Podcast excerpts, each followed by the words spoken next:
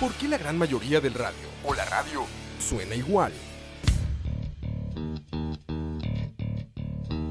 Mensajes publicitarios y comerciales disfrazados de inocentes recomendaciones. Invaden todo lo que vemos y escuchamos. Además de, por supuesto, compromisos con patrocinadores o intereses de terceros que censuran e impiden que cualquier información o mensaje pueda llegar intacto, puro y sin filtros. Al escucha. Muy pronto, una nueva alternativa a la radio. Solo escucha.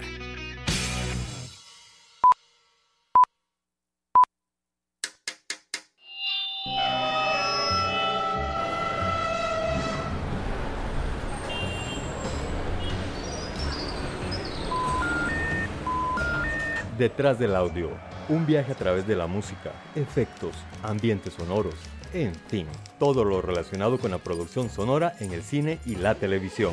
Detrás del audio. Quítese. Es un detrás de cámara, pero de audio. Soundtracks, bandas sonoras, compositores, folies, información inútil pero interesante sobre la producción audiovisual haciendo énfasis en el sonido. Detrás del audio. Empezamos.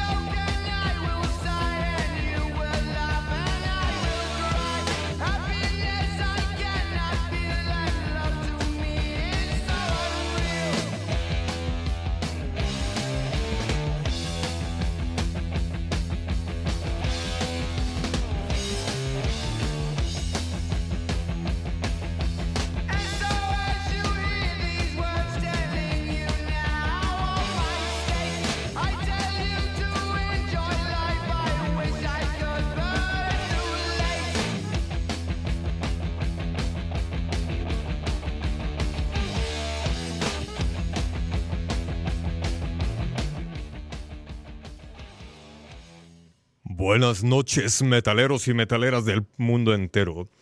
Bueno, hoy estoy solo en la cabina de, detrás del audio. No pudieron acompañarme ni Osman ni Alejandro, pero bueno, un saludo a ellos desde la distancia.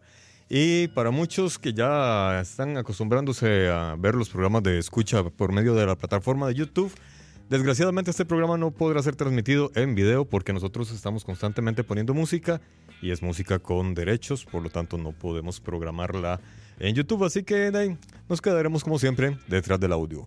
Alexander Sosa le saluda el dictador de este podcast. Eh, al parecer ya, ya mandé a matar a mis otros dos acompañantes, se rebelaron, entonces me deshice de ellos.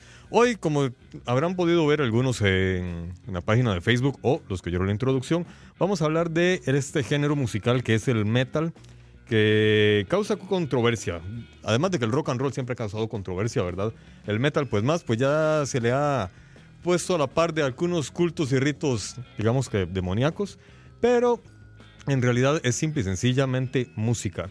Y vamos a empezar entonces con un poco de historia de este gran género. Bueno, de fondo tenemos, de hecho empezamos con Black Sabbath y de fondo seguimos teniendo la compañía de esta banda inglesa.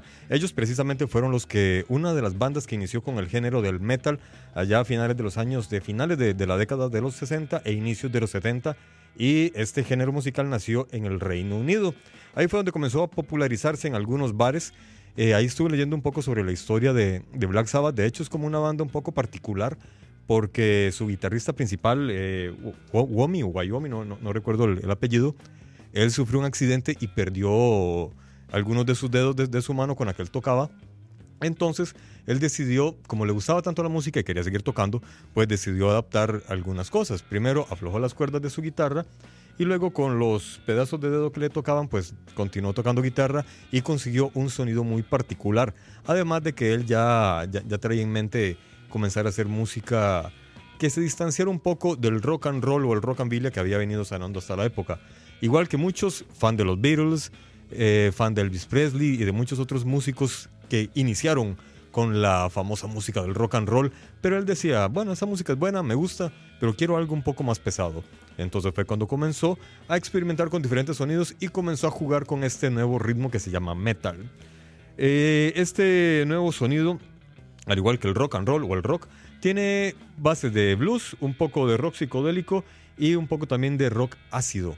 ¿Por qué? Resulta ser de que aunque Black Sabbath es una de las bandas icónicas, hay otra banda también que ayudó a hacer crecer el género metal. Y aunque muchos no lo consideran así, pero bueno, Led Zeppelin es una de esas bandas, es la otra banda más bien inglesa también, que comenzó a hacer sonidos diferentes y a jugar con diferentes tiempos y ritmos y junto con Black Sabbath iniciaron con esta nueva moda. Después aparecieron otros grupos como Deep Purple, eh, también estaban los de Judas Priest y otros más que siguiendo la corriente de Black Sabbath y de eh, Deep Purple comenzaron también a experimentar.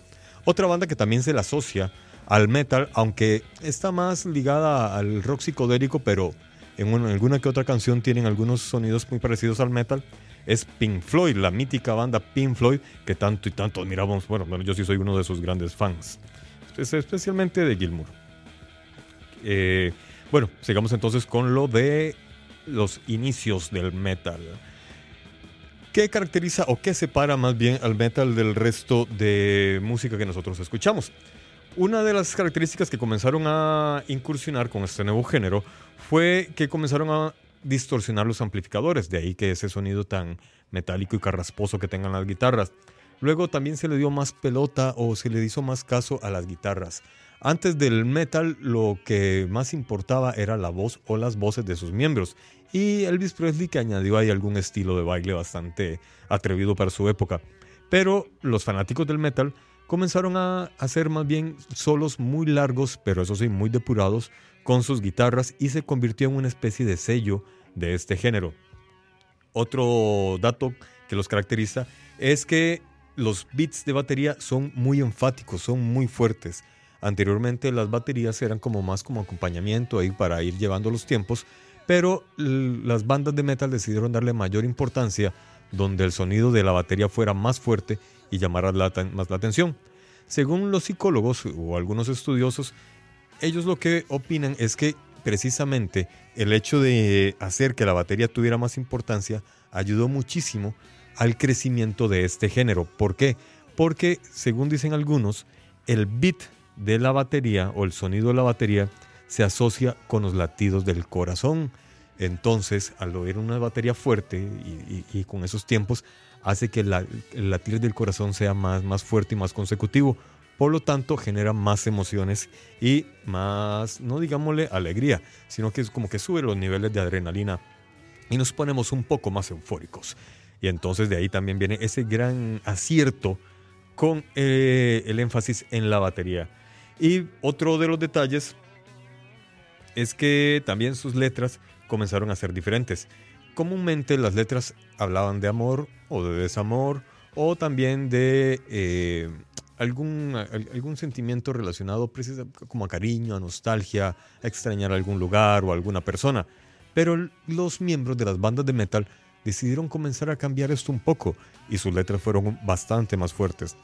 Iban desde la protesta social, eh, cuando protestaban contra, por, ejemplo, las guerras, las guerras de Vietnam y otro tipo de, de conflictos que se daban, pero también protestaban contra el, digamos que, el desnivel social, comenzaron a también a protestar contra eso, contra el capitalismo, también incursionaron en letras un poco más internas o más interiores de esos personajes y ya hablaban más de conflictos que se daban en su interior, de, esas luchas internas que tenemos algunos durante la adolescencia y a otros se les posterga unos años más. Y bueno, pues resulta ser de que las bandas de metal comenzaron a incursionar en este nuevo tipo de letras y la verdad es que gustaron mucho. ¿Por qué? Porque estaban abordando temáticas que habían sido abandonadas por la música y ellos lo supieron hacer y además con un ritmo bastante atractivo. Como les estuve mencionando, las bandas que iniciaron con, estos, con este género fueron tres principalmente, que fueron Black Sabbath, Deep Purple y Pink Floyd. Ya posteriormente comenzaron a añadir eh, o a pegarse otras bandas que también comenzaron a incursionar con algunas ciertas modificaciones que les dieron mucho prestigio. Por ejemplo, la siguiente banda en tener mucho, mucho, mucho éxito y hasta la actualidad es una de esas pocas bandas que ha perdurado por los siglos de los siglos, amén, es precisamente Judas Priest. Ellos aparecieron más o menos a inicios de los 70 y junto con Motorhead comenzaron a mezclar el metal con un poco de punk, de punk rock y le dieron otro aire. ¿Cuáles fueron los nuevos arreglos que hicieron estas bandas al metal o esos nuevos aportes de estas bandas al metal.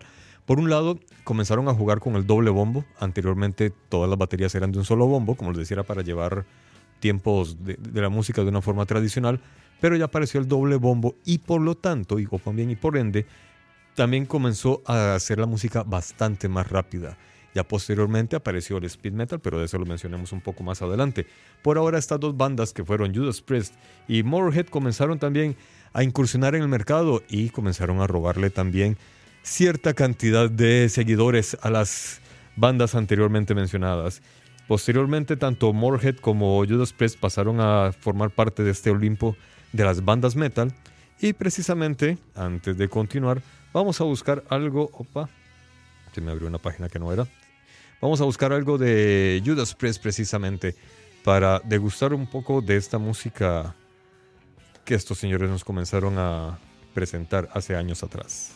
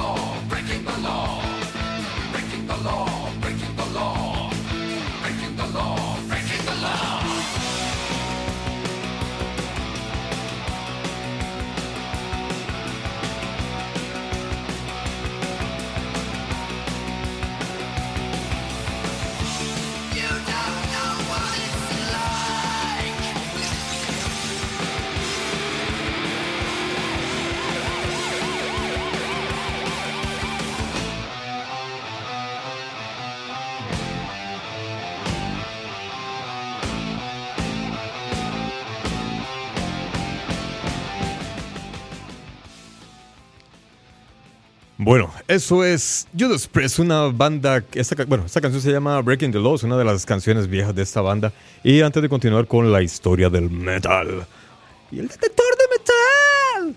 Para los que no les gusta Moderato, ahí les fue un pequeño spoiler que no tiene nada que ver, por cierto, con el metal, pero bueno, ellos hablan del detector de metal. Un saludo para Diego Robert, quien también participa en este canal de escucha con su programa La Hora de la Paja, quien nos está diciendo que precisamente se le conoce como el British Steel, y de hecho sí, es el metal británico. Posteriormente también queremos saludar a Gustavo, quien dice que se encuentra jugando ahorita, pero que aún así nos, nos acompañará. O sea que estamos oyendo un anuncio.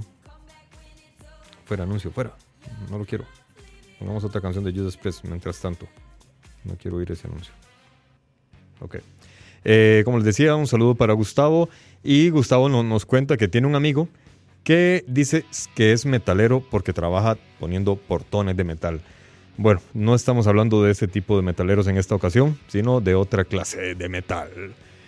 Seguimos entonces un poco con la historia y las características del metal pesado, que posteriormente se fue subdividiendo, por cierto, pero más adelante vamos a ver un poco de todas estas subdivisiones en las que podemos encontrar el metal. Ah, un detalle sobre la banda Judas Priest, que, de hecho es un detalle que me llamó mucho la atención. Resulta ser que el cantante de Judas se declaró homosexual. A mucha gente del gremio del metal le dio igual. Le pareció, bueno, más bien, no les pareció, o sí, literalmente les dio igual. Ya, bueno, es playo o no, da lo mismo. El carajo es que el carajo canta y canta muy bien y se acabó. Algo me llama la atención porque hay otros géneros musicales donde la gente no es tan preparada, digámosle reggaetón, donde es prohibido que sus cantantes sean homosexuales, Dios guarde. Se, les podría caer el mito del misógeno macho que golpea a todas las mujeres y se las coge a todas. En cambio, en el metal, con todas sus letras, con toda su agresividad, en realidad la sexualidad de sus miembros les da igual. Bueno, entonces ya dejando a un lado este paréntesis histórico, volvamos a la reseña histórica. Seguimos entonces con los, eh, las características del metal. Como género que desciende del blues, pues tenía que hacer algún tipo de diferencia que lo separara de aquel género tan romántico y delicioso como el blues. Entonces fue cuando comenzaron a experimentar con estos nuevos tipos de riff. Comenzaron a experimentar también con tiempos medios, con riffs más rápidos y mucho más elaborados también. Eh, también comenzaron, ah bueno, en el metal también hay una gran característica. Tal vez los músicos y algunos que no estén vinculados al, ámbito musical o al gremio musical, habrán oído de ese chiste o, esa característica que se menciona de las bandas, de que los bajistas, digamos que casi que no importan. Todo el mundo opina, todo el mundo participa, todo el mundo tiene groupies, menos los bajistas. Siempre está el líder, el frontman, que por lo regular es el cantante y que regularmente toca guitarra y eh, obviamente él es el que se lleva los, la mayor cantidad de luces, de flashes y de chicas. Luego viene el guitarrista que también pelea codo a codo con el, con el cantante, que también es alguien que se lleva, que llama mucho la atención. Muchas veces los guitarristas son los que componen las canciones y el, cantante se limita a interpretarlas, pero aún así el cantante sigue siendo el frontman y las chicas y los chicos lo siguen admirando a los cantantes. Posteriormente tenemos a los bateros, que también gozan de, cierto prestigio y privilegio porque son como el, literalmente el animal que está ya metido en su jaula, dándole duro a los tarros. Entonces también son personajes que llaman la atención, aunque casi nunca participan en entrevistas. Y el último en quien se le toma en cuenta es precisamente a los bajistas y a los tecladistas. Casi siempre se le dice que, no participan, que no se mencionan, que van a entrevistas y no hablan. Pero bueno, en realidad los bajistas tienen mucha, mucha importancia en cada una de las piezas que escuchamos y la gente que participa de las bandas metal le dieron mucha más importancia de la que se le venía dando. Y los bajos comenzaron a ser más fuertes también y más retumbantes. Eh, resulta ser de que comenzaron también a, a, hacer solos de bajo, algo que no se hacía anteriormente. ¿Y qué más? Bueno, las voces de los, cantantes, de los cantantes también comenzaron a ser diferentes. Las voces comenzaron a, incursionar en notas mucho más agudas que lo hacían los cantantes normales. Por ejemplo, podríamos mencionar de rock and roll tradicional, Elvis Presley, los Beatles, donde las voces de, de esos músicos o de esos cantantes, valga la redundancia, eran voces normales.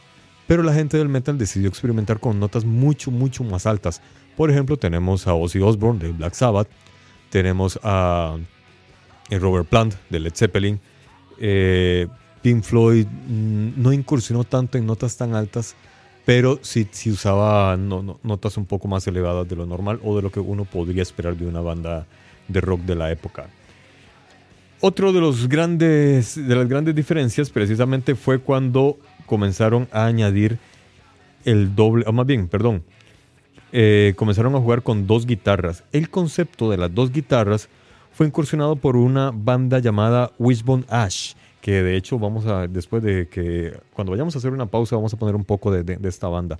Es una banda también británica y es bastante vieja, de, la época de los 70s, y ellos fueron los que comenzaron a jugar con dos guitarras, una guitarra principal y otra acompañante, y comenzó también a ser una gran novedad.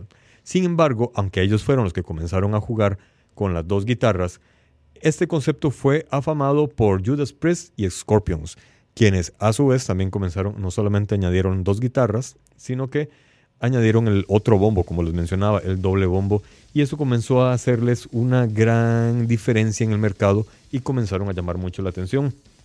De hecho, ya para finales de los 70s, inicios de los 80s, el metal de Black Sabbath, de Led Zeppelin eh, y de y de Deep Purple comenzó a perder campo en el mercado y Scorpions, eh, Iron Maiden, que también había surgido para, a finales de los 70, y Judas Priest comenzaron a crecer muchísimo debido precisamente a estas grandes novedades en su música.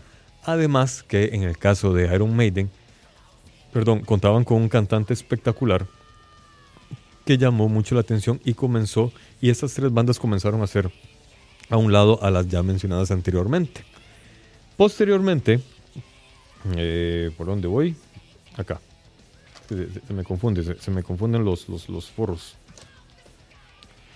Ok, eh, luego, luego de los 70, ya cuando comenzaron a incursionar estas nuevas bandas, lo que eran Judas Priest, Iron Maiden, Scorpions, y también surgió por ahí, hay una banda que me encontré dentro de estas bandas de metal que me llamó la atención que la colocaran como banda metal. ¿Por qué? Porque yo cuando escuché por primera vez a esta banda la consideré pop. Sin embargo, aparece dentro de la lista de las bandas metal. Me refiero a Def Leppard, una banda británica también que he de reconocer que no, no busqué música de sus inicios. Imagino que en esa época sí tocaba metal, pero por lo menos ya a fin, de los 80 y, de, la, mediados de los 80 para adelante la música de ellos era más tirando a pop que a metal. Y vamos a ver entonces, ahora vamos a escuchar, como les estaba mencionando, a esta banda que se llama Wishbone Ash. Vamos a ver si la encontramos aquí en esta plataforma.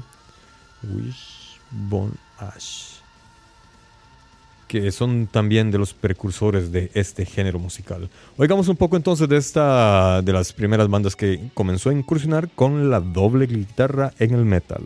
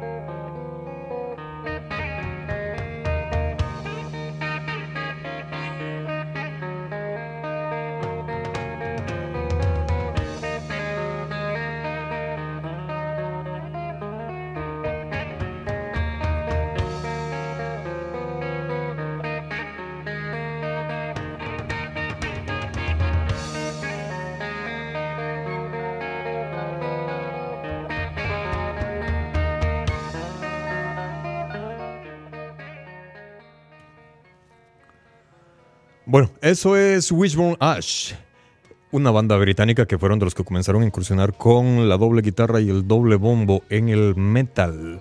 Posteriormente, bueno, mientras ellos se desarrollaban en Inglaterra, el metal cruzó la frontera, o más bien cruzó el Atlántico y desembarcó en Estados Unidos. Sin embargo, no tuvo el pegue que se había tenido en Inglaterra y se conservó durante mucho tiempo como un tipo de género underground y poco a poco comenzó a mutar y derivó en lo que se conoce como thrash metal. El thrash metal es más, creo yo, que es, que es mucho más popular y conocido por lo menos en esta parte del mundo, gracias a que bandas como Metallica, Slayer, Megadeth y Anthrax comenzaron a popularizarlo. Principalmente, me parece a mí, dentro de mi criterio, Metallica ha sido, dentro del género metal, la banda más promocionada. No sé si la mejor banda, pero por lo menos si la más promocionada, la más conocida a, nivel del mundo. Imagino que como los Beatles llegaron a decir, somos más populares que Jesucristo, Metallica bien bien podría llegar a decir eso, ya que o sea, Metallica tocó ya en la Antártida. ¿Quién más? Nada más que Metallica. Son una gente que ha podido hacer de la música lo que han querido y les ha ido bastante bien. Bueno, entonces continuemos con la evolución del metal, como les estaba contando. En los Estados Unidos comenzó a evolucionar y comenzó a llamarse thrash metal y presentó algunas diferencias con respecto a su padre el metal. Se le comenzó una de las grandes diferencias precisamente fue aportada por el ex bajista de Metallica Cliff, quien desgraciadamente murió hace ya muchos, muchos años atrás, ya creo que fue a finales de los 80 el accidente, en el que Cliff nos abandonó, Cliff Burton creo que era el apellido, y él junto con Lemmy de la banda Motorhead comenzaron a hacer cierto tipo de juego con el bajo que no se hacía anteriormente. Ellos comenzaron a tocar el bajo de la forma que se toca la guitarra, es decir, se deshicieron de la púa y comenzaron a tocar con los dedos y comenzaron a, también a jugar con acordes y notas mucho más complejas de lo que lo hacían los bajistas anteriormente. Y por eso precisamente han saltado a la fama como dos de los grandes bajistas de este género como les mencioné, para los que ya saben, mucha gente ya lo sabe, desgraciadamente Cliff murió en el apogeo, en el punto clímax de Metallica cuando estaban creciendo bastante. Ya habían grabado creo que tres discos, ya tenían el... Ah, no, tenían como cinco. Ya tenían el Kill Them All, el, Unjustice y creo que, creo que anterior, antes de esos creo que tenían dos, dos más. Y no sé, no recuerdo si llegó a grabar el Black Album. El asunto es que ya después del Black Album ya no pudimos contar con Cliff y fue ya la historia extraña que ha tenido Metallica con sus bajistas, pero bueno, la historia de Metallica es para otro programa. Lo mismo, es más, está pendiente también la historia de Black Sabbath, que es una historia bastante interesante ya que ha tenido como tres o cuatro etapas esta banda británica del metal. Eh, bueno, mientras esto pasaba en Estados Unidos, en Inglaterra Black Sabbath se le movían las entrañas y bueno, durante los 70 fue que Ozzy Osbourne abandonó Black Sabbath, Black Sabbath comenzó a buscar un cantante y se topó con el famoso Dio. ¿Quién es Dio? Eh, Ronnie James Dio fue uno de los, creo yo, el cantante de la mejor etapa de Black Sabbath. Tal vez no el mejor cantante de Black Sabbath, pero sí estuvo en la mejor etapa, en el apogeo de Black Sabbath. Y él precisamente fue el que aportó el símbolo de los dedos de los con cuernos que se vinculan tanto al metal y que muchos dicen, ay no, es un símbolo satánico que es para adorar al cachudo, lo cual es completamente absurdo porque según cualquier teoría religiosa, Satanás no es cachudo, sino que más bien es un ángel bello y hermoso, y los cuernos, más bien según cuenta Dio, es un símbolo mágico que su abuela gitana le enseñó para espantar los malos espíritus Así que cuando vayamos a un concierto de rock y veamos a toda la gente levantando las manos en forma de cuernos, podemos estar tranquilos. Es una reunión donde no hay malos espíritus ni demonios cerca. Así que sáquense esa idea absurda de que el metal está ligado al satanismo. Porque estuve escuchando además varias entrevistas a diferentes miembros del metal, precisamente, entre esos a Ozzy Osbourne y creo que a uno de los miembros de, de Motorhead y ambos se reían cada vez que les decían de su vínculo con el, con el satanismo. Ellos decían, no, nosotros no hacemos pactos, nosotros no invocamos a nadie, nosotros hacemos música. Han aparecido ciertos, eh, esto no lo dijeron ellos, pero esto es como un criterio personal, han aparecido ciertos charlatanes ahí que aunque hacen buena música, pero se han valido de esa, de esa fama de que, ah, somos satánicos y adoramos al diablo y, y degollamos gallinas en pleno escenario, eso es puro mercadeo. O sea, eso en realidad no tiene ningún beneficio ni maleficio. Es mercadeo para hacerse pasar por, vean cuán malitos somos y aquí estamos adorando al cachudo, pero en realidad es simplemente música para lanzar afuera todas nuestras emociones y frustraciones. Bueno, volvamos entonces, bueno, cambiamos de, música, ya escuchamos, ya escuchamos a Ash, ¿cómo es? Wishbone Ash. Y ahora, ¿qué, qué, qué, les gustaría escuchar de metal de fondo mientras estamos conversando? ¿Alguna sugerencia, alguna complacencia de quienes nos escuchan? No sé lo que quieran oír. Y ahorita vamos a empezar a hablar así superficialmente de Metallica. Entonces, no sé, bueno, pongámosles Metallica. Igual yo soy el dictador de esta vaina. Vamos a ponerles Metallica. A ver qué hay. Bueno, entonces seguimos. Bueno, igual, pueden solicitar alguna canción metal que ustedes quisieran escuchar y aquí la programaremos.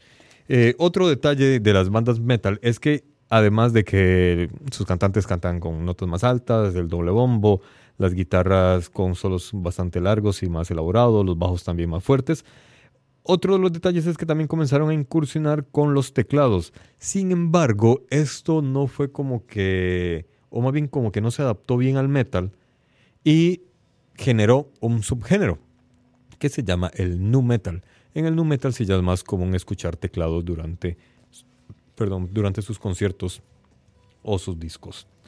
Eh, posteriormente, ya me quedé, aquí está. Posteriormente, después de tanto apogeo y tanto surgimiento de nuevas bandas, como pasa casi siempre, comenzaron a surgir subgéneros. Ahora, eh, mucha gente comienza a decir, no, yo odio los géneros, no me gusta que encasillan las cosas.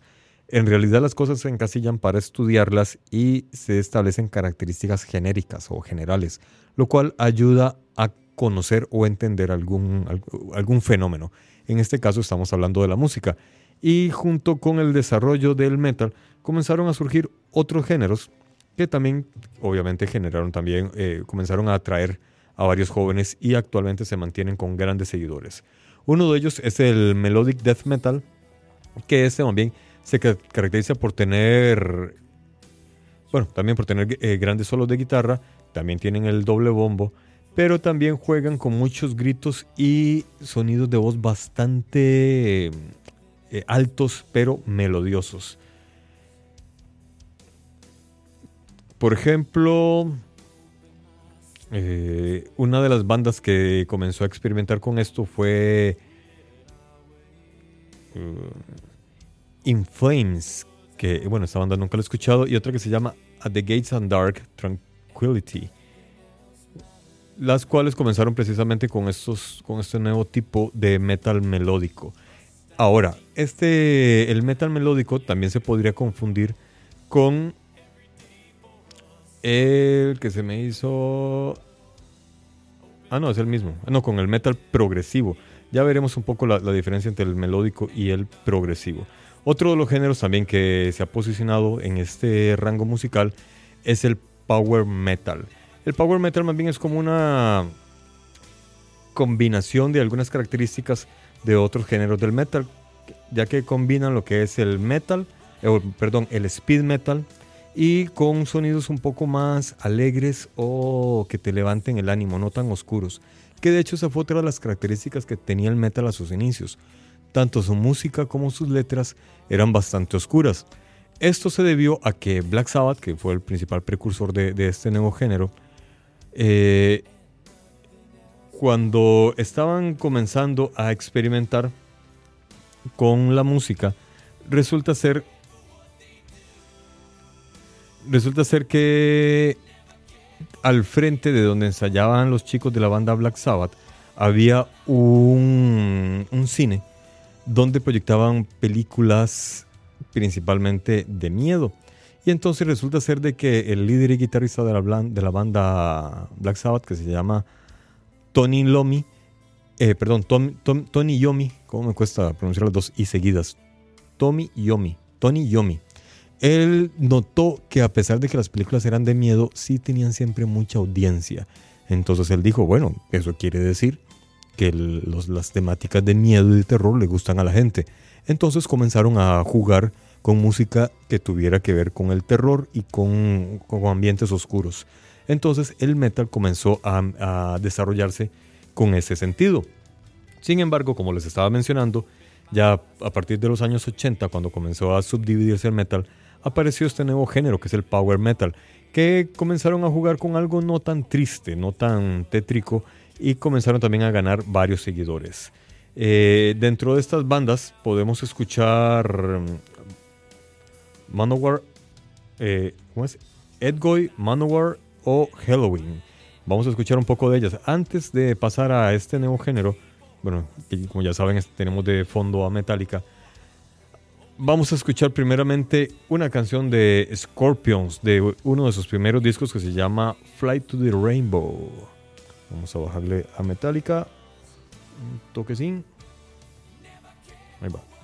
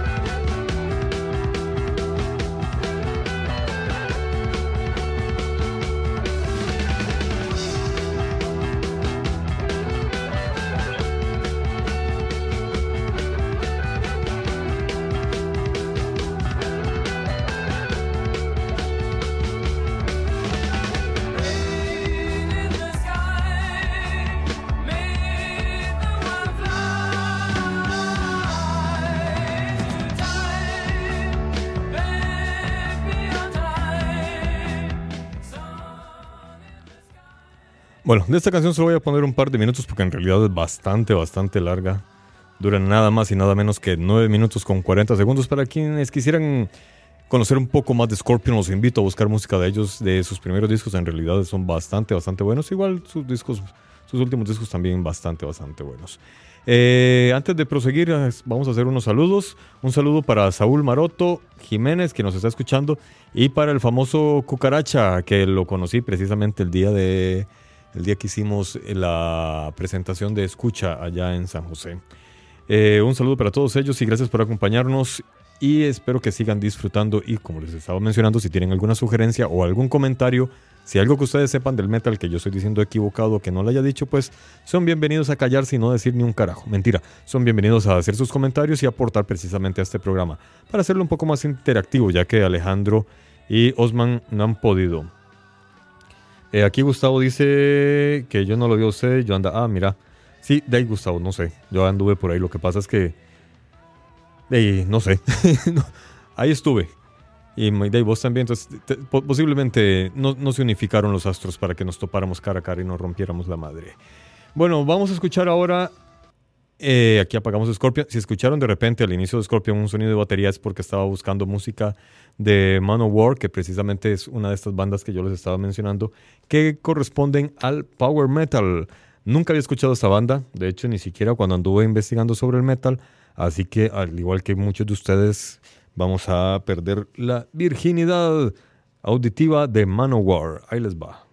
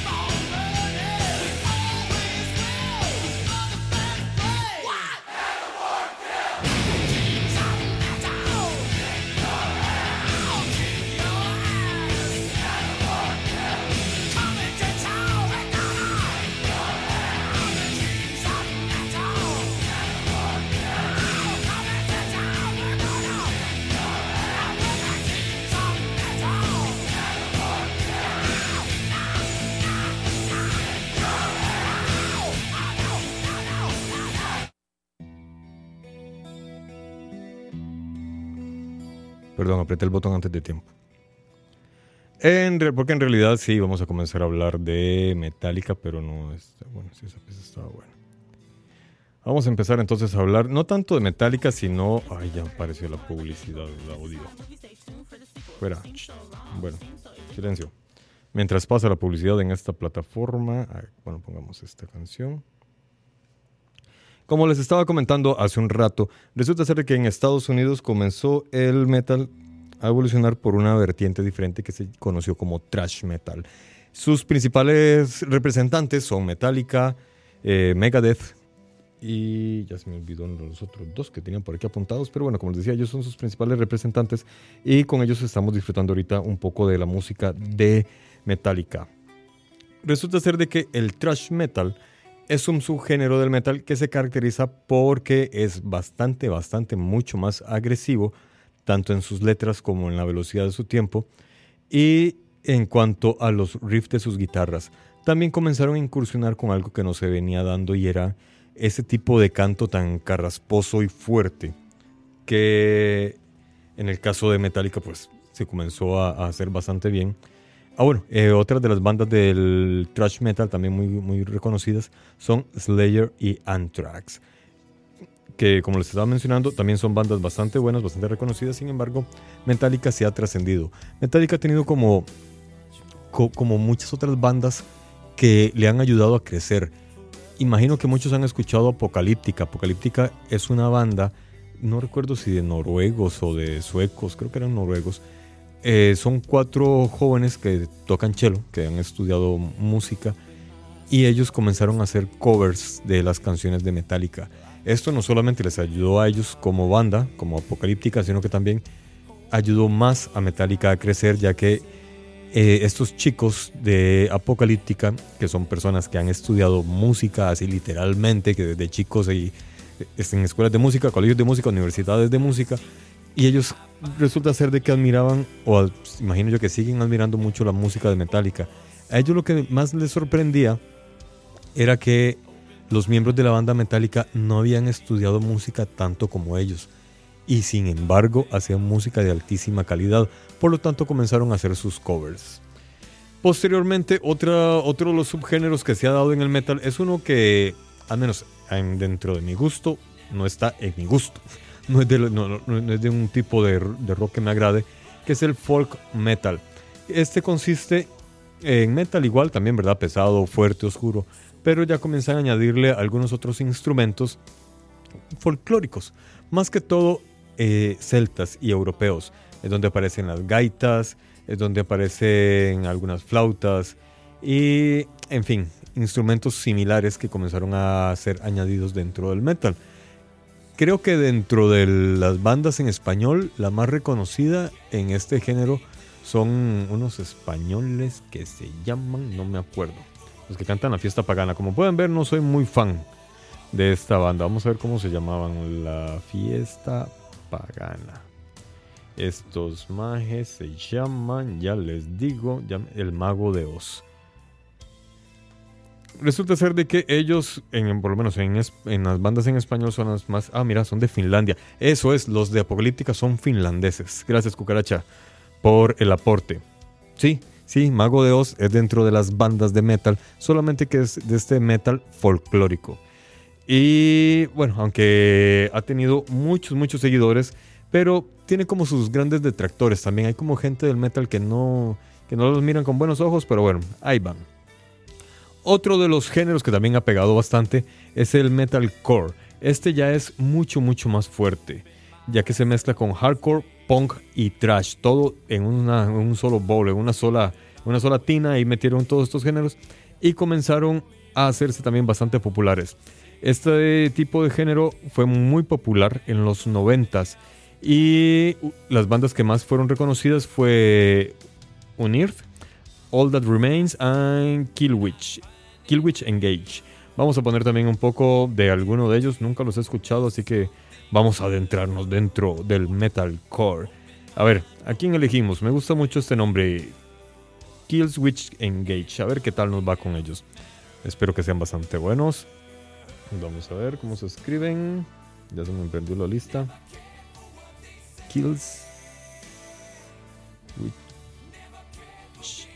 Engage. Lo siento, Metallica.